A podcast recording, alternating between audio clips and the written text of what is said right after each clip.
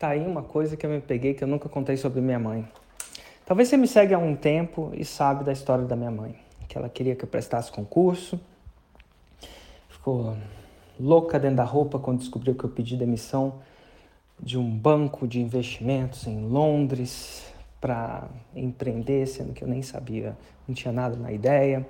Essa história já é conhecida e talvez você saiba, se não, se você digitar Érico, que diabos é 6 em 7 lá na.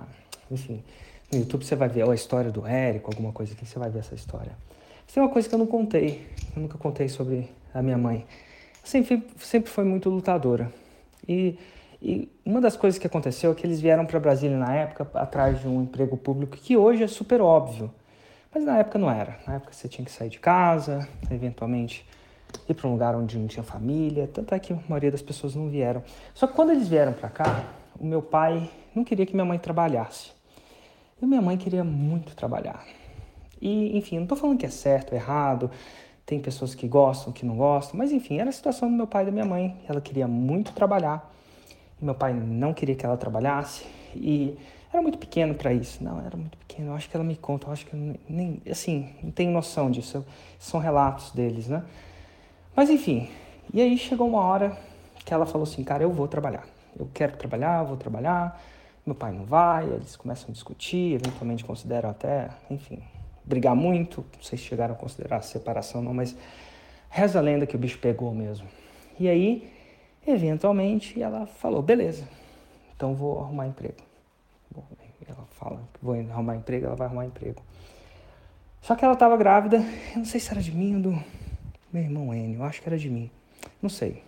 De um de nós dois. Sendo transparente honesto, não sei.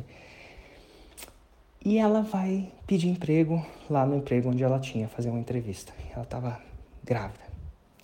E aí, eventualmente, eu, na conversa, no meio da entrevista, ela começa a chorar. Sabe, de chorar. Aí, eu acho que o entrevistador deve ter pegado um copo d'água, acalmado ela, o que está acontecendo, o que está acontecendo, o que aconteceu. Eu falei assim, não, a verdade é que para eu estar tá aqui, ela explica a situação, a verdade é que para eu estar tá aqui eu tive que lutar tanto assim, sabe? É, e eu quero muito essa parada e ao mesmo tempo eu sei que eu boto até minha risco de alguma forma ou de outra, pelo que eu entendi, eu boto até minha a minha vida pessoal em jogo.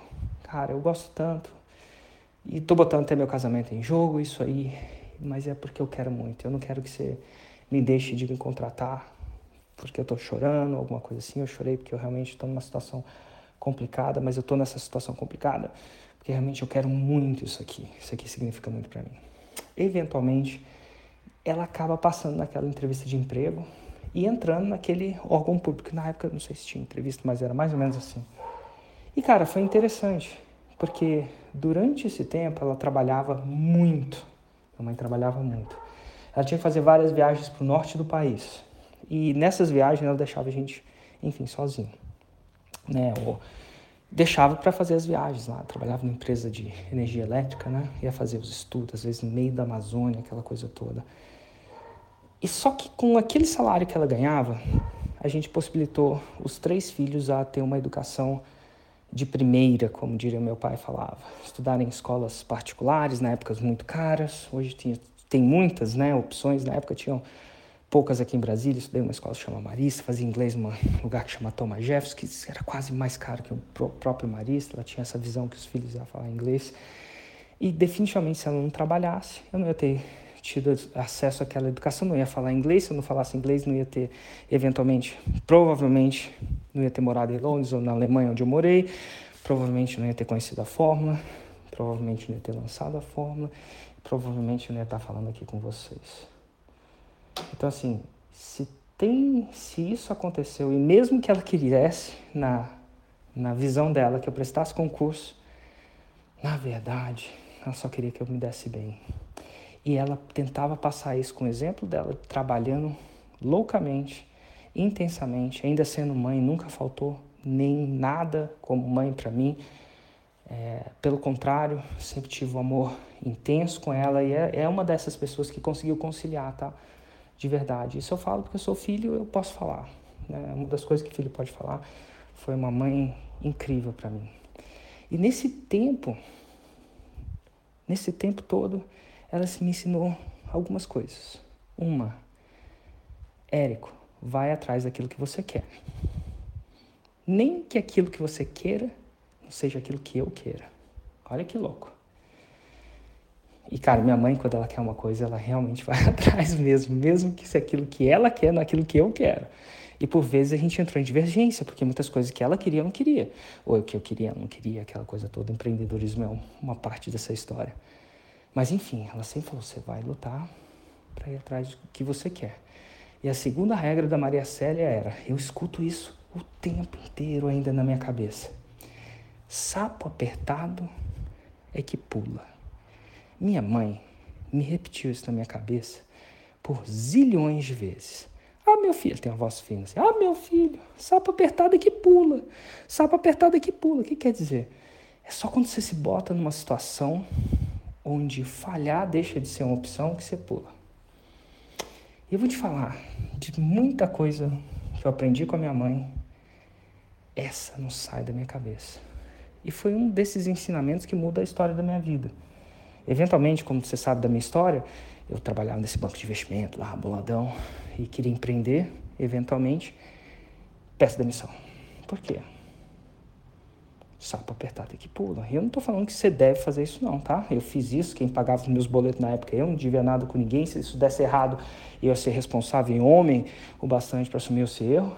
Mas é o seguinte, se eu não tivesse me apertado, eu não pulava. Sapo apertado que pula. Se a gente esperar as condições ideais para tudo acontecer, as condições não vêm. O sapo não pula. O sapo apertado que pula. Fiz isso inúmeras vezes na minha carreira e faço isso hoje com vocês aqui. Há um 90 e deixa eu olhar aqui, 95 dias atrás, eu criei o aperto no meu próprio sapo. Eu me apertei. Falei, cara, por 365 dias eu vou gravar um áudio para vocês. E postei e coloquei isso. Quando não tinha um aperto nenhum, precisava ter feito aquilo. Mas por que, que eu fiz? Minha mãe me ensinou. Sapo apertado que pula às vezes a gente espera a condição externa nos apertar para a gente pular. Para muitas pessoas foi o Covid, na época do Covid, quando ficaram sem a chance de exercer sua própria pessoa, aí começaram a entrar. E, cara, entraram muitas pessoas durante, e muitas delas fizeram seis em sete. Mas agora não tem mais Covid, né? Covid voltou, a vida normalizou. O sapo não aperta muito mais. Mas você não precisa esperar uma nova crise para se apertar.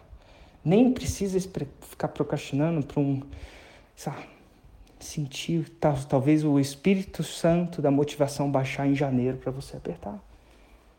O que separa os homens dos meninos e as mulheres das meninas são coragem.